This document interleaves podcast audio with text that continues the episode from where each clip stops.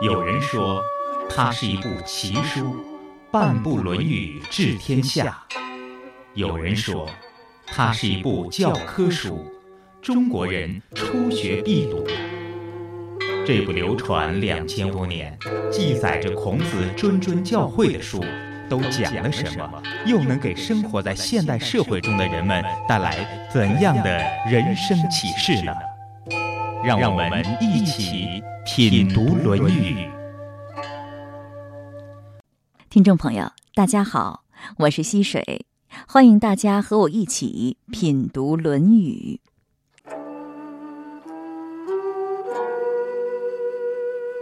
《论语》是儒家学派的经典著作之一，由孔子的弟子和他的再传弟子编纂而成。他以语录体和对话文体的方式，记录了孔子和他弟子的言行，集中体现了孔子的政治主张、伦理思想、道德观念和教育原则。实际上，只要上过学的人都学过《论语》中的几句话，比如“学而时习之，不亦乐乎？有朋自远方来，不亦乐乎？”学而不思则罔，思而不学则殆。朝闻道，夕死可矣，等等。只是，对于大多数人而言，这些句子除了作为考试之用外，与我们的生活就再无瓜葛了。甚至，竟有那么多人以为，古人的言论无非是束缚人的糟粕。传递等级观念的教条，从什么时候开始，中华民族绵延五千年的文化精髓开始与我们渐渐疏离？从什么时候开始，中国古圣先贤的谆谆教导被认为是压抑人性的说教而被抛弃？是否我们对古圣先贤的言说教诲？真的有所误解呢。领略中华传统文化的魅力，从《论语》谈起。今天我们继续邀请《论语》研究专家、山东财经大学王卫教授，带领我们一起品读《论语》。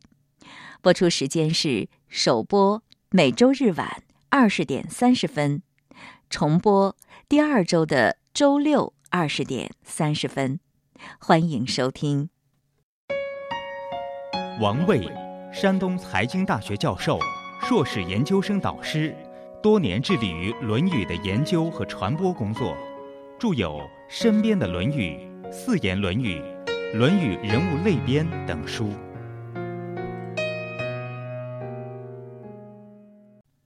好，又到了跟王教授谈谈《论语》的时间了。说实在的，过去呢，我对这个儒家思想啊，也不是特别能够接受。就是一提到这个儒家思想呢，我就不自觉的有一种排斥感，因为我觉得人吧，在社会当中本来就要遵循很多规则，自己的思想当中也有很多束缚，本来生活的就够不自在的了，要是再把这个儒家的教条啊强加给我，我觉得又该增加多少痛苦啊！我这种感受，我觉得也代表了很多人的感受，因为我和别人谈起最近节目当中要谈谈《论语》啊，或者我想学一下这个儒家文化、传统文化，大家都说你还学那个呢？就是你学那个，你你不就更不自在了吗？你不是更烦了吗？我觉得大家可能都有这种看法，我不知道你怎么看待大家对这个儒家文化或者是对《论语》的这种感受呢？好。你在问这个问题的时候，我一直在想，为什么你提这个问题？嗯，呃，其实呢，这于中国呢，这就说是这几十年或者上百年以来啊，关于中国这个文化和思想的这种传播主渠道或者是它的引导方向是有关的。第一点就是从五四运动以来，这个五四运动的时候，大家也知道有一个打造孔家店的口口号。那么其后呢，在这么一个很长的时间内啊，孔子的思想是不被重视的。啊，呃，那么当当然，孔子这个思想最不受重视呢，就是一九七四年毛泽东主席发动这个批林批孔运动啊。那么那样呢，就是把呃孔子呢批得一塌糊涂。就说近一百年以来，对儒学基本上是一个否定的态度啊，除了近几年的儒学复兴以外。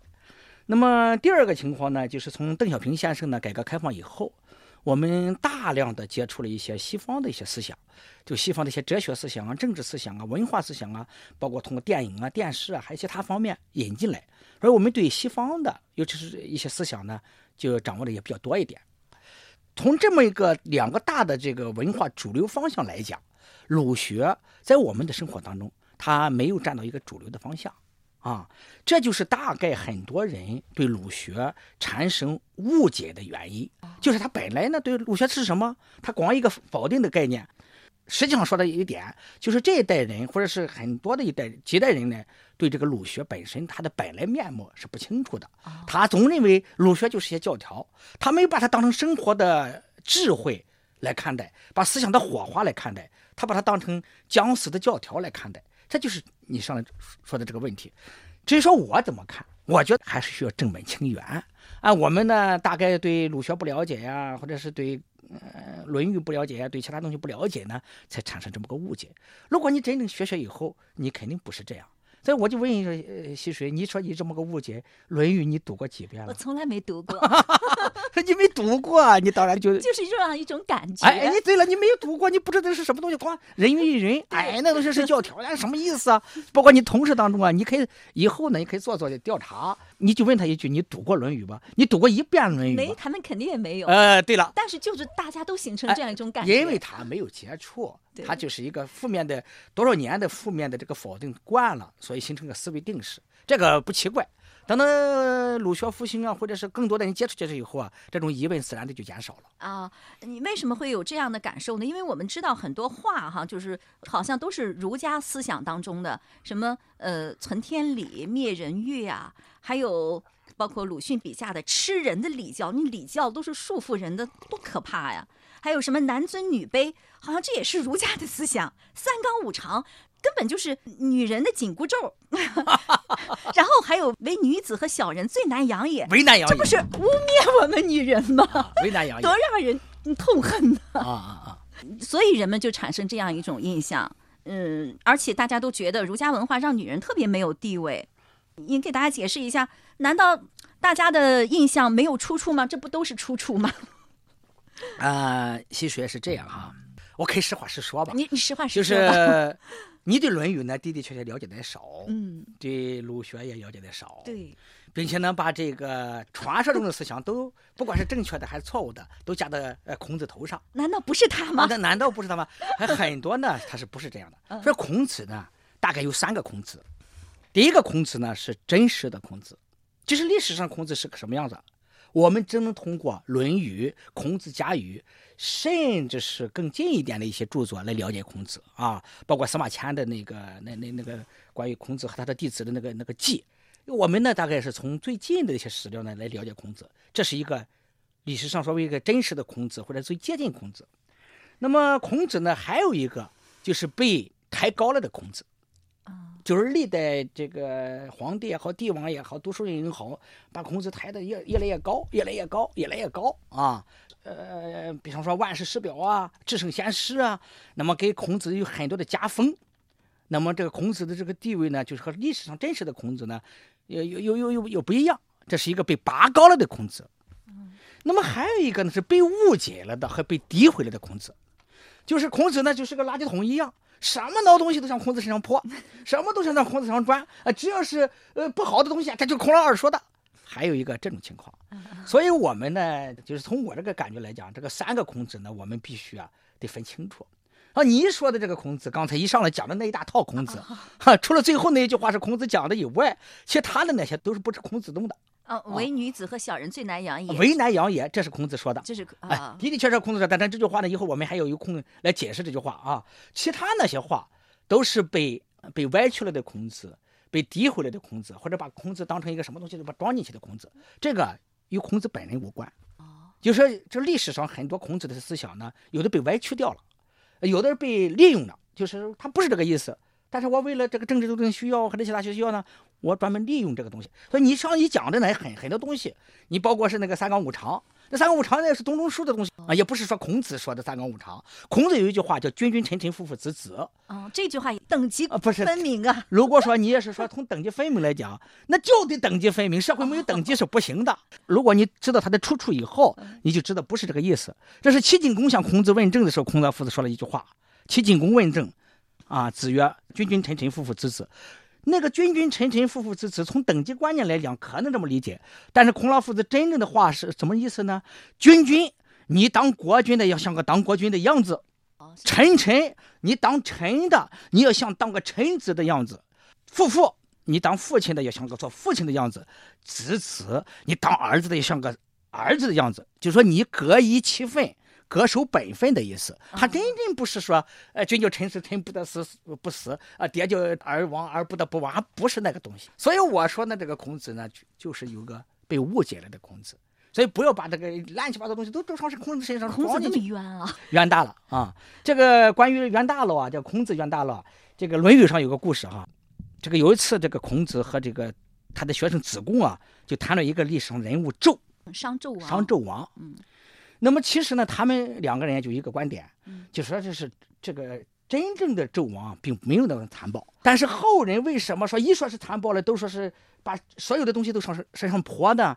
所以最后师生两个得出一个建议来说：君子勿惧下流，就是君子你千万不要把事做坏了，做坏了以后呢，所有的污水都泼到你身上。还有这么一个故事，实际上商纣王也历史上也没有说就是暴成那个熊样子。这是《论语》当中这个孔老夫子和他的这个子贡啊谈论的一个话。没想到几千年以后，这个孔子和和商纣王一样啊，也也弄一些不是啊。看来传言不可信哈。呃，这真是有很多话不是孔子讲的，但是好多人把它弄到孔子。毕竟是几千年前的人了啊。即使是孔子讲的，还有些歪曲了的话。那刚才说这个唯女子和小人最难养也，有的时候我们在日常生活当中跟聊天的时候。如果哪个人想攻击一下女性，他可能就会把这句话拿出来开一下玩笑。你给解释一下这句话好吗？我觉得你溪水是个啊女同志呢，可能对这句话比较关心。对呀，关心的意思呢，可能有两点。第一点呢，就他确实能弄明白孔老夫子为什么对女同志这样啊。第二点呢，弄明白以后呢，将来心里有个数啊，这不是那个意思。首先哈，《论语》当中的的确有这么一句话，原文是这么说的：“子曰，为女子。”与小人为难养也。哦，为难养也，不是最难养也。哦，为后面还有近之则不逊，远之则怨。呃，我们先把这个这句话呢原原本本的把它翻译出来啊。孔老夫子说，为女子和小人啊是最难伺候或者是最难相处的了。如果你对他好了吧，就是叫近之，他就上头扑脸，就不拿你当回事儿。但是如果你对他不是很好吧，远了吧，好了，他对你呢，那么就是怨恨同生，近着远着的怨，并且就恨你。这个话呢，大概就是孔老夫子讲了这么个话。但是这句话呢，在历史上产生了有很多的误解。哎，孔老夫子当年在讲这句话的时候，他怎么讲的，或者守的谁讲的，那个人肯定是清清楚楚、明明白白，是没有任何歧义的。但是两千五百年下来以后，背景这个背景变了。嗯，也不知道是孔老夫子是怎么说的，但是他又没有背景交代，嗯，所以呢，关于一些概念也变了。你比如说女子这个概念，变了。现在我们这个女同志啊，都叫美女，年纪大的叫资深美女 啊，呃，还有当值美女，还有小美女，是吧？啊，小小孩叫小美女，小美女啊，这个青春美女，还有什么啥啥啥？哎，现在这个美女这个概念是个什么呀？在当今这个女境下，美女成了个女性的概念啊。对。你管不管美不美，美女是个什么？是女性的代名词了。我们从这种语言的发展来看呢，那么你就是当时孔老夫子讲了两个概念，一个是讲了个女子的概念，一个是讲了小人的概念。那么小人是个什么概念呢？那么从《论语》当中，我一上来就讲过，《论语》当中小人有三十四个小人。啊，小人那个没出息样，那就不用提了。啊，小人有羽于利呀，有有长戚戚啊，这个小人有有些偷啊，有盗啊，有这这这什么不义啊？哎，都是小人这些事情。那么好了，把女子和小人联系起来以后，那么小人这个概念在《论语》当中有，但是《论语》当中小人这个概念也不单单就是这么一个概念，它还有别的概念。和大人物比起来，小人物的概念啊，老百姓、小老百姓也小老百姓有时候也叫小人，也叫小人。对啊，咱简单的说这句话吧，就说女子这个概念，我查了一下资料，女子那个概念在孔孔老夫子当时的语境下，第一个是不结婚的，这是女子，结了婚叫妇。哦，所以说为女子与小人为难养也，至少是一个概念是不结婚的女女性，这叫女子。结了婚不成女子了啊。第二个概念呢，那么我也查了一下，当当时的概念就是十五岁可以结婚，就是十五岁的人呢，当时按照呃当时的礼节和规矩呢可以结婚。那么如果说按照这个概念，孔老夫子的概念，嘴里的概女子概念，应当是十五岁以下啊，准确的说就是十四岁啊，十五岁以下的这个未结婚的女孩子，这叫女子。那么结了婚叫妇，那个妇你知道怎么写繁体字啊？这边个女字，这边个扫帚的帚啊。你结了婚以后，你回家回家打扫卫生去吧啊。但是女子呢是个好的概念啊，我们中国人就叫女子嘛。所以说这个概念呢，嗯，大概孔老夫子绝对不是说污蔑女性的这个概念。首先第一点，因为这这个十十五岁以下未嫁少女，这就是女子的概念。那么这个呢，孔老夫子后面还有一句话是讲那个心理状况：近之则不逊，远之则怨。你对他好了吧，他上头不脸；远了吧，他他怨恨你。那么这样呢，就是说他是讲的一个心理的概念。关于这段话，把你把这个女子当成女人这个概念是不准确的。我只是说明这一点啊，就是现在人批判孔老夫子呢，都是把这个女子当成女人了，这是不对的。至少孔老夫子讲的不是这个概念。嗯，小小女孩，她指的是。这个小人也是指的，有可能是小孩子哦啊，指的小孩子。那么孔老夫子实际上也可能很可能呀，孔老夫子有女儿嘛，就是女儿在家的时候叫孔老夫子生气了，孔老夫子到了课堂上呢就开始啊，为女子与小人为难养也啊，近之则不逊，远之则怨。学生负责记录，他按说他应该记下来啊，哪一天早晨孔老夫子到了这个呃学堂里去，然后他女儿叫他生气了，然后说了一段话，但是那个时候你别忘了记录很麻烦。要刻在竹签上，要写在啊布帛上，很麻烦。为了节哀起见，他只能说子曰，哎，孔子说这句话记下来就行了，没把背景啊详细的弄，所以这就是出现后来误解的原因。这是我的一个猜测。哎，我觉得还是孔子的弟子考虑不周全啊。嗯，有时候这个弟子啊，给老师做笔记啊，不那么不是说考虑不周全，是做笔记。当时大家都清都清楚，这个女子的概念，谁知道两千五百年以后发生歧义？考虑的不长远啊！哎呀，给个孔子造成了这么大的冤屈。嗯，这这这个有可能，这个冤屈我我估计是是因为当时这个传播手段造成的。毕竟啊，两千五百年后的再来看之前的概念也发生变化了。所以很容易引起误解，就是我们现在的话传来传去，还还容易引起变异。对呀，你想到你你像你像刚才这个美女，呃，成了女性的代名词。你在十多年以前，你不可想象啊。是。二十年以前，你说美女就是女性，你叫别人不可想象。但是现在的人，你一见面就是大美女、小美女、中美女、当值美女，还是要叫资深美女，成了女性代名词了。这就是个特定的文化，所以这个概念，你要是再下去几十几十年，搞不清楚了，是吧？嗯，我觉得应该还这个孔子以清白哈，大家也不用因为这句话怨恨孔子了。就是说，孔子并没有瞧不起女人、贬低女人的意思。但是我应当这么讲，这是《论语》当中孔老夫子就是谈到女性、谈到女性的时候唯一的一句话。男尊女卑呢？这也与孔子没关系。哎，孔老夫子脑子当中没有这个男尊女卑的概念，但是社会上不一定当时没有这个概念。他从来没说女人怎么样，女人怎么样。他从来也不说男人怎么样，男人怎么样。他只说君子和小人。所以说，我们从这个孔老夫子的语言当中、语境当中，还有他行为当中，你没法猜出孔老夫子就是男尊女卑的概念。这个概念是，嗯，的的确确，我可以说《论语》当中是没有牵扯到孔老夫子讲女人不怎么样、不怎么样，绝对绝对没有，你发现不了。包括在孔子家语当中也没有这些这些论述，没有。一谈到儒家文化，就是让人们容易想到一些束缚人的教条，比如说关于女性的什么“女好女不嫁二夫”，这与孔子也没关系。啊也没关系。说这一点上呢，在《论语》当中都没都都找不着根据。哦，唯女子与小人为难养也，这句几乎人人都会说的话，原来是这个意思。其实，在传统文化当中，被我们误会了的内容，又何止这一句呢？孔子提出了“君君臣臣父父子子”，西汉董仲舒提出了“三纲五常”。五常是仁义礼智信，三纲是指君为臣纲，父为子纲，夫为妻纲。纲是表率的意思，意思是说，君主应该成为臣下的表率，父亲应该成为儿子的表率，丈夫应该成为妻子的表率。身处某种位置，就要承担相应的责任。正人先正己。由此可见，三纲并不是奴役压迫，反而是对上位者的约束。它并不是给臣子、孩子、妻子加绳索，而是给君王、父亲、丈夫定责任。说到这里，我想起了《封神演义》中的一句话。君为臣纲，君不正，臣投他国；国为民纲，国不正，民起攻之？父为子纲，父不辞，子奔他乡；子为父望，子不正，大义灭亲；夫为妻纲，夫不正，妻可改嫁；妻为夫助，妻不贤，夫则休之。当然，《封神演义》只是一部神魔小说，非圣人所言。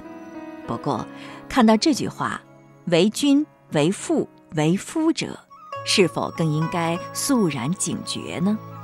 自己责任重大，应该无日三省吾身：为人谋而不忠乎？与朋友交而不信乎？